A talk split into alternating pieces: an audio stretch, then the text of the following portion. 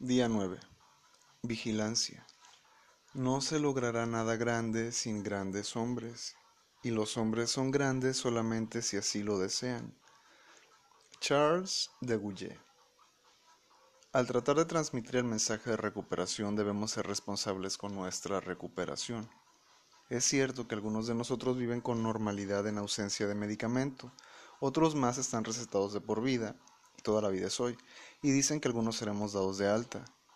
Al iniciar el proyecto, por emoción alteraste el horario de las dosis y hubo descontrol. Tú, que hoy tienes la bendición de administrarte el tratamiento, vives con la responsabilidad de tu salud mental. En un principio un ser amado se hizo cargo y dejaste de hacer fila por una pastilla. Ten siempre presente que si te descuidas podrías perder el control de tu vida. Es lógico que al jugar con el horario para el medicamento el cuerpo resulte afectado. Que solo sea una experiencia porque encerrado no ayudarás tanto. Esa quemadura de cigarrillo indica que te has descuidado. Síguela así y podrías terminar borracho. Sabes que el café y el tabaco un día podrían ocasionar que el tratamiento pierda efectividad y con unas copas en la mano te verás de nuevo internado.